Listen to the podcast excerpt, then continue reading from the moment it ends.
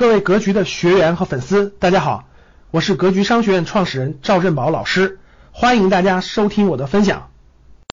我回顾一下啊，上半年咱们的疫情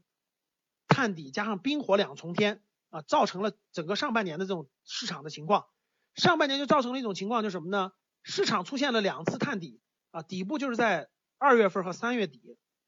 三月底啊。第二呢，就是这个。我我我刚才说的不是广告啊，这个这个完全是很重要的内容啊，你你你可能也没听懂啊。第二呢，就是这个上半年比较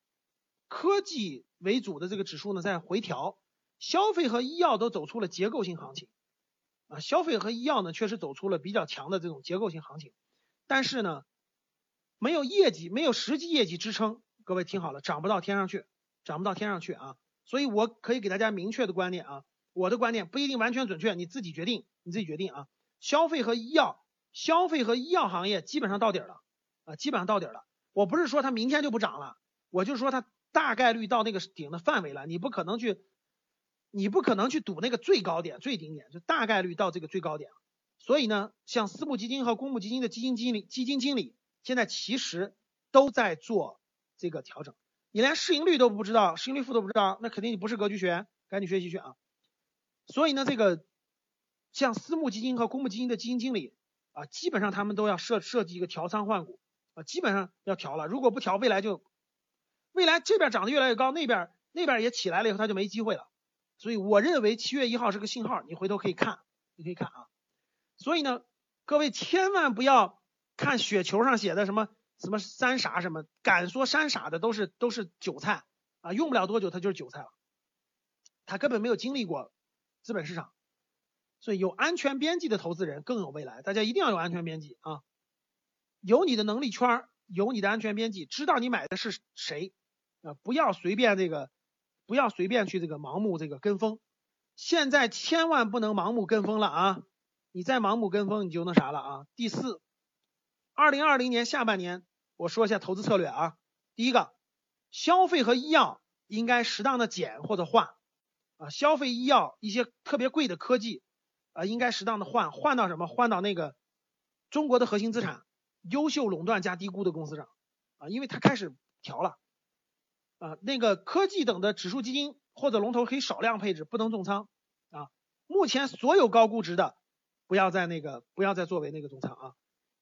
应该在下半年或明年，我相信会迎来一个回报期的，各位，我相信会迎来回报期的。我们的要求并不高啊，我相信会有个回报期。但是呢，确实这里面要提醒一点啊，下半年的策略我已经说的很明白了，我已经说很明白了啊，最大的变化大家记住我的话，你去体会，你去体会。